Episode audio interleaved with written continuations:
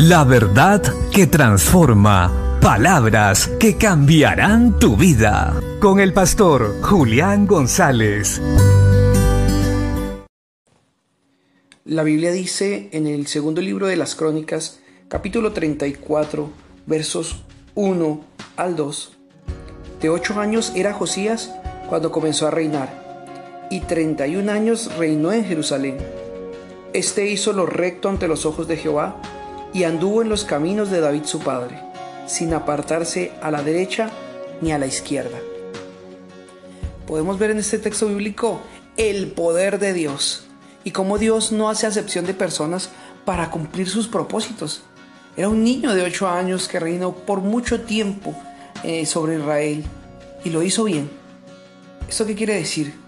Que si Dios nos ha escogido y ahora tú estás en sus caminos, en sus planes, no importa de dónde vengas, no importa tu condición social, no importa si fuiste rico o no, si eres hombre o mujer, si eres joven o anciano, ciertamente el Espíritu de Dios está en ti y sobre ti y te va a llevar a toda verdad que debemos entender que cuando Él nos llama, Él nos capacita, Él nos fortalece, Él nos lleva de gloria en gloria y de poder en poder.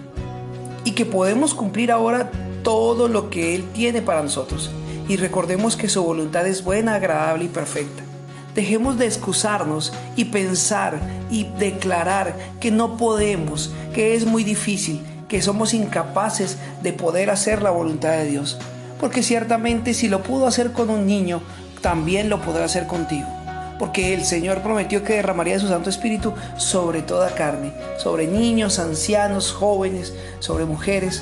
Él prometió que Él haría esto para que pudiéramos entonces cumplir su voluntad, que pondría sus leyes en nuestro corazón Así que dejemos de pensar y creer que somos imposibilitados de alguna manera para ser exitosos, para llegar a hacer su voluntad, para cumplir las metas que Dios ha puesto en nuestros corazones. No estás destinado al fracaso. No fuiste llamado para ser una persona derrotada.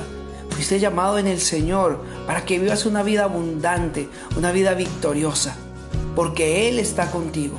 Recuerda esto siempre.